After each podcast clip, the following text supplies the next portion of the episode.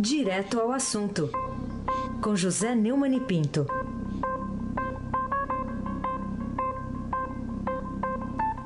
Neumani, bom dia.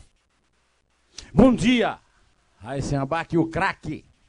Bom dia, Carolina Ercolim, tintim por tintim. Bom dia.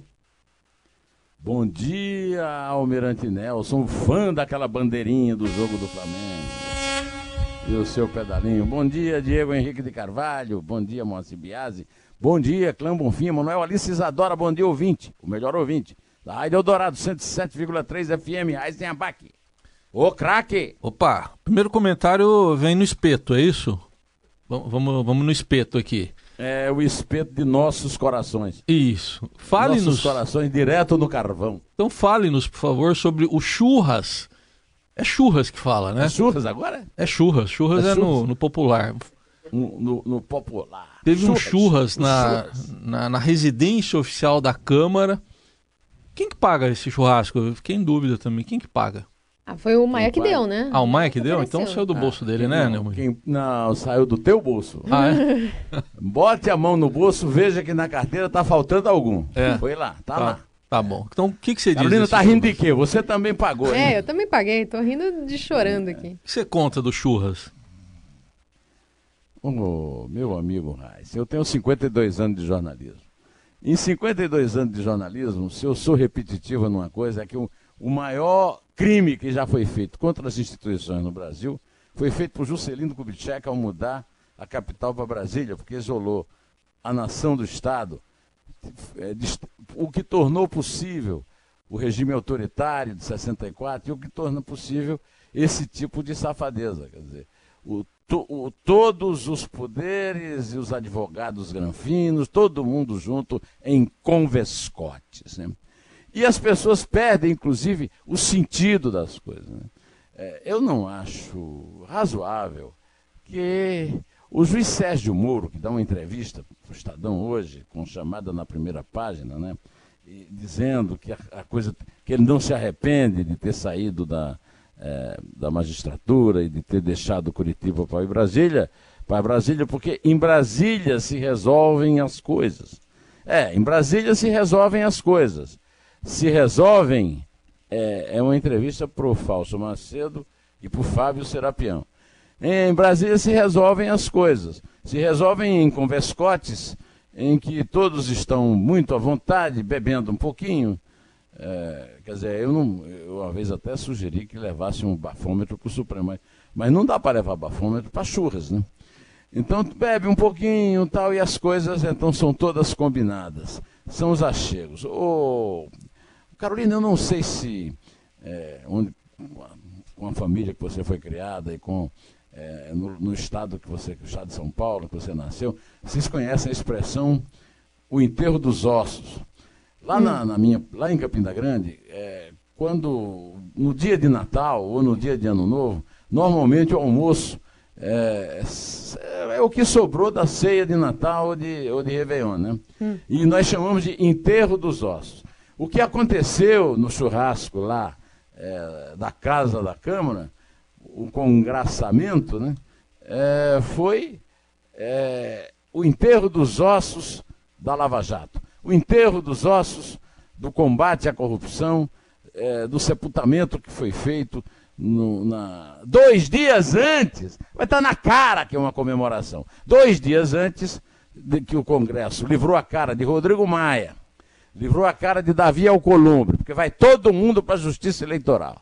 Aí vamos todos comemorar. E lá vão o Bolsonaro e 14 ministros, entre os quais, entre os quais o Sérgio Moro. É, o meu raciocínio é muito maldoso ou você acha que pode ter alguma lógica? Carolina Ercolim, tintim por tintim. Vamos falar também, Neumani, sobre o ministro de Relações Institucionais do governo, que é o general Carlos Alberto Santos Cruz. Acho que ele tem razão quando diz que, às vezes, se resolvem mais coisas num churrasco como este do que numa reunião formal? Tem toda a razão. A única coisa que ele não tem é um mínimo, um mínimo de malícia para compreender a profundidade da frase dele. É isso aí. As coisas na República do Convescote se, se resolvem em churrascos e piqueniques, em, em carraspanas e, e banquetes. Não se resolvem onde tem que ser resolvida. O lugar que as coisas têm que ser resolvidas é o gabinete do presidente da República no Palácio do Planalto, todo mundo vestido de forma é, de, formal e tratando seriamente de assuntos sem beber. Não é no churrasco, muito menos no churrasco de comemoração da impunidade, como foi esse. Agora, o, o, o general Santos Cruz pegou o espírito da coisa, as coisas em Brasília. Eu estou dizendo isso há 52 anos que eu sou jornalista, 32 anos trabalhando no Estadão, e eu estou dizendo e escrevendo que as coisas em Brasília se resolvem no congraçamento dos converscotes. É a república dos converscotes. A, a, a república é que não passa no bafômetro, Raíssen Abac, o craque.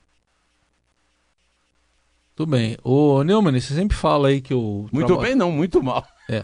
Você sempre fala que eu trabalhei no judiciário, sempre, você sempre recorre a isso. Trabalhei mesmo, quatro anos, né? Já tem mais de 30 anos isso aí. Eu nunca tinha visto assim um juiz, o juiz pede um inquérito, sendo que ele mesmo pode julgar, né? Quem pede inquérito é Ministério Público, é, é, é polícia, você, né? Você trabalhou na certa com juízes bobinhos, é, não então trabalhou com é águia como Dias Toffoli. Vai ver né? que é. Então vamos falar aqui, o, o que que o ministro Dias Toffoli, presidente do Supremo, é, ele, ele tem razão ou não ao dizer que não se constrói democracias jogando pedras? Não, é, se constrói democracias é, tomando várias atitudes, inclusive jogar pedras. A, a respeito desse assunto, o nosso companheiro que trabalha, que tem um, um blog, um, é, um blog, um site na UOL, é o Josias de Souza, é, fez uma comparação muito boa. Né? Ele disse que o Dias Toffoli, que é o presidente do STF, fez muito bem em abrir por conta própria um processo para identificar e punir os detratores da corte. São intoleráveis os sujeitos que sistematicamente desmoralizam o Supremo jogando a opinião pública contra o tribunal. O problema, Heisen, é que, infelizmente, diz o Josias, e eu concordo, os que fazem isso vestem toga e dão expediente na última instância do judiciário, o que dificulta a punição. E é por essas e outras que o Josias diz, diz que antes de servir a pizza, o Supremo tem que cuidar para não acabar em cinzas. Então, é, é, é, isso aí. Essa é a definição muito mais perfeita do que não se constrói democracia jogando pedra, do que ficar fazendo pacto, e, sobretudo, de apelar para churrasco para resolver é, o, a, a comunicação entre os três poderes. A comunicação entre os três poderes não pode ser feita é, de forma é, entre, libações alcoólicas. Aliás, é, é, dessas coisas parece que os ministros do Supremo entendem. Naquela sessão, o Dias Toffoli não era o único que parecia ter passado num almoço com muito vinho, não, viu? Carolina Ercolim, tintim por tintim.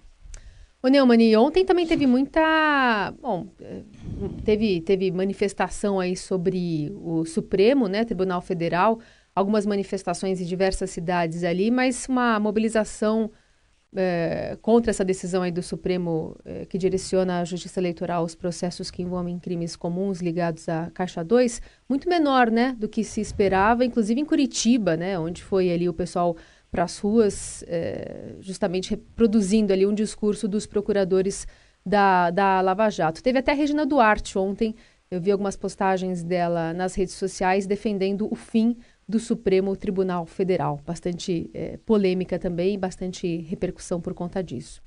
As pessoas que não foram à rua, que as pessoas não foram à rua, foram gatos pingados que foram à rua, né? Essas pessoas sabem que a pressão popular não funciona. O Supremo está infenso a, a pressão popular. E agora ficou mais ainda quando o, o, o se resolveu né, que o, o, ofensa à, à nobreza, né? temos uma nova nobreza. Os 11 ministros do Supremo e as suas, os seus familiares.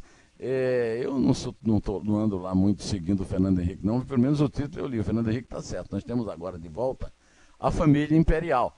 E, e, se tem um ministro que tem a noção de que ele é, é o imperador, é o Gilmar Mendes, que soltou e proibiu novas prisões do governador, ex-governador do Paraná, Beto Richa, que é tucano. E eu já falei que o Gilmar Mendes foi para o Supremo para cuidar disso e de seu contador de seu pupo. E isso aí, agora, é, é, tira o Gilmar da linha de tiro. Eu até defini essa, essa decisão do Gilmar, Carolina, com o que o, o é, com um supremo cangaço, porque salvo conduto, impedir que qualquer juiz o prenda, salvo conduto era que o lampião é, distribuía entre seus coiteiros. Isso aí é cangaço na veia, Heisenberg, o craque. Muito bem. Uh, olha, tá na primeira página aqui do Estadão de hoje. Defensores da tirania temem elo Brasil Estados Unidos, diz Bolsonaro. Eles têm o que temer, então? Não sei se eles têm o que temer, mas mais uma vez nesse discurso, talvez inspirado pelas presenças se, da, dos, dos cavaleiros que sentaram, que o ladearam, lá vem o Bolsonaro com informações históricas absolutamente é, indisponíveis nos compêndios históricos. Ele disse que foi o primeiro presidente que não é inimigo dos Estados Unidos, que foi os Estados Unidos. Não é verdade. Não é verdade. Os Estados Unidos participaram ativamente. Tem, uma, tem um filme do, do, do Camilo Tavares, tem um monte de livro é, do golpe militar de 1964. Talvez ele não tivesse ainda na época uma idade, mas já dava para ter entendido que os presidentes militares é, tiveram relações muito estreitas com os Estados Unidos e mais. É, o, o, houve também alguns conflitos, como por exemplo na época do gás, o acordo Brasil e Alemanha, já falei dele aqui, criou um conflito diplomático, um mero conflito diplomático. Há inclusive uma foto histórica da imprensa, a imprensa agora está fora de moda, vale nas redes sociais, né? mas tem uma foto histórica é, que era é, o Juscelino estendendo a mão para o, o, o, americano, agora acho que era o João Foster Dulles, o secretário de Estado americano, puxar a cadeira e, e, o título da fotografia saiu no jornal como Me dá um dinheiro aí.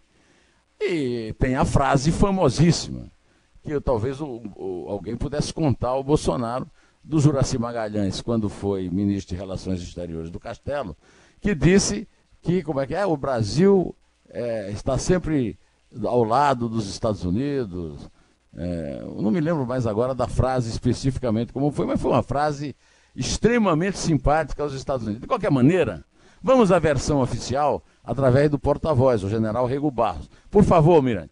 Dois acordos que serão é, firmados e ambos nesse, nessa área do centro espacial de Alcântara, como nós gostaríamos que passasse a ser conhecido por vocês, porque vai muito além do lançamento de, de, de veículos é, não tripulados ou veículos de lançamento de, de, satélites. É verdadeiramente um centro espacial onde nós vamos poder é, contar e compartilhar tecnologias e aproveitar um momento muito especial que é o preenchimento do espaço a partir de um ponto sensacional de lançamento que é aquela região lá de Alcântara. Bom, o Estadão inclusive fez uma, é, uma um editorial a respeito disso. E realmente o centro de Alcântara foi uma, uma iniciativa que foi tolhida por motivos ideológicos, era absolutamente estúpida, e agora é, houve uma, é, um avanço nesse sentido, Carolina Ercolim. Ô, Neumann, só antes de você Sim. mudar para Carol aqui, a frase famosa aqui, ó, o que é bom para os Estados Unidos é ah, é bom para ah, o Brasil. Isso aí é, o que é bom para os Estados Unidos é bom para o Brasil. Foi um verdadeiro lema da esquerda ao, ao longo de todos os anos recentes e, e, eu esqueci, até porque eu não presto muita atenção no discurso da esquerda. Mas, mas foi a frase, obrigado, Eisenbach, meu computador, meu Google particular.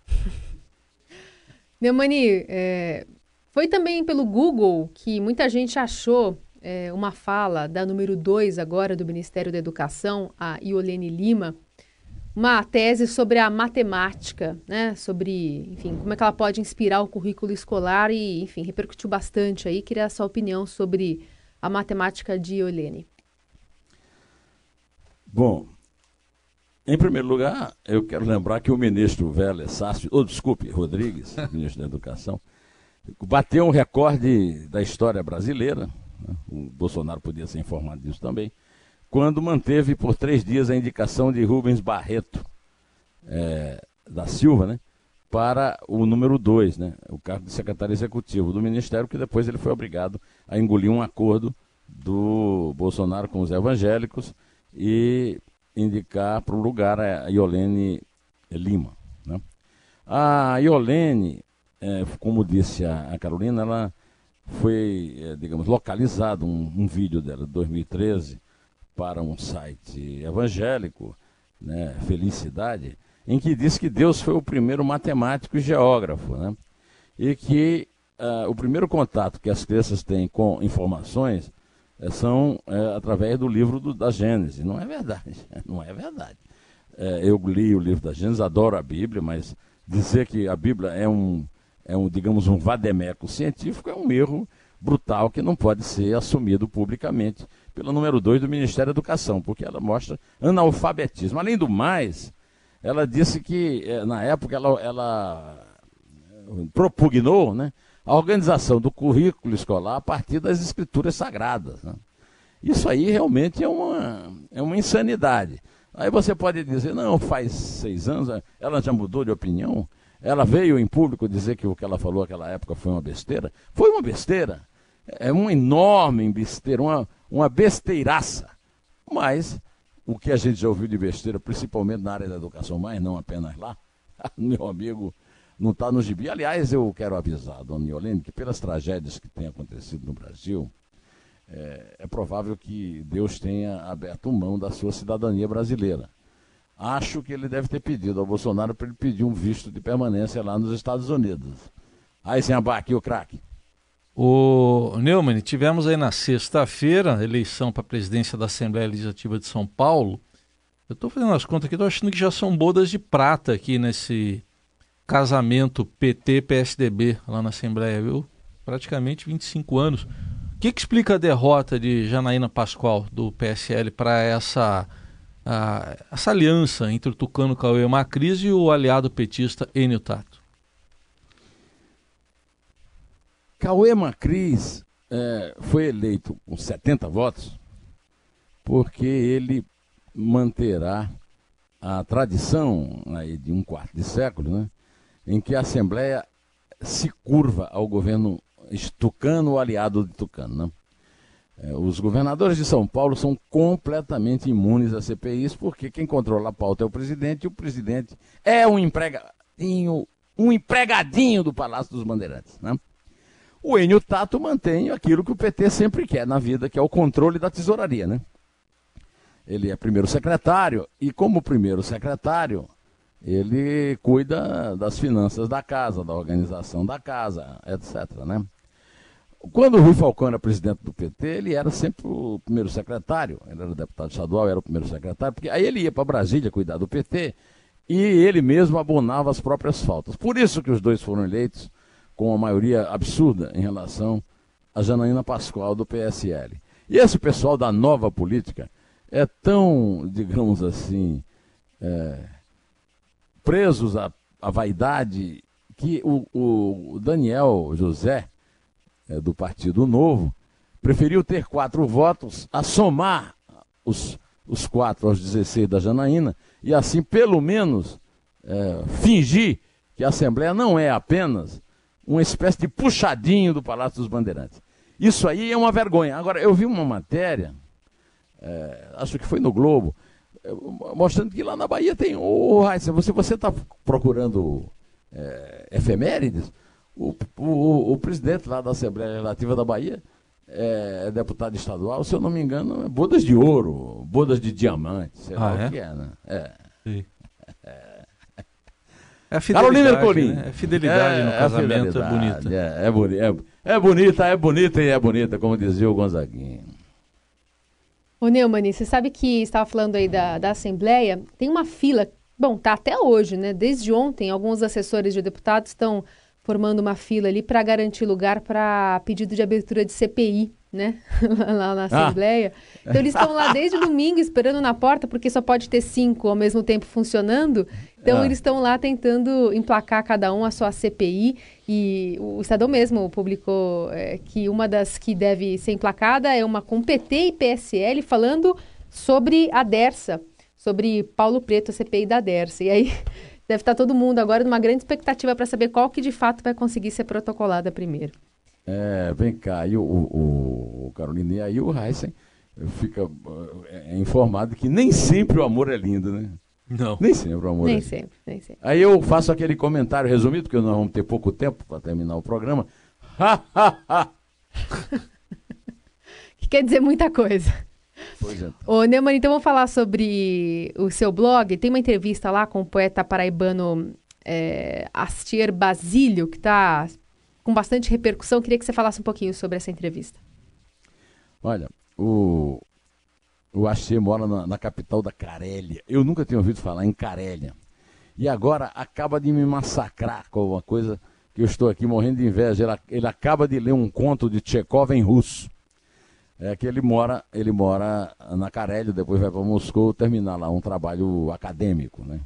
E ele foi fazer esse trabalho acadêmico a partir da conclusão que ele teve que durante muito tempo houve a, a dicotomia no Brasil, Estados Unidos União Soviética, né? Ou seja, a Guerra Fria, e só se estudou no Brasil o, o, a, o Império Yankee. Ninguém estudou a União Soviética e relações com o Brasil. E aí ele foi descobrir que, como todo mundo na academia de esquerda, o pessoal esconde algumas coisas que ele uh, aprendeu fuçando os documentos sobre isso. Ele, eu citei já aqui um artigo que ele escreveu no blog O Estado da Arte, do Estadão, e ele na entrevista, ele, é, de certa forma, é, citou esse artigo, mas sobretudo falou su, do, seu, do seu inquérito geral, para acabar com dois mitos da esquerda. O primeiro mito da, da, da resistência de esquerda é que o João Goulart era um herói popular, né?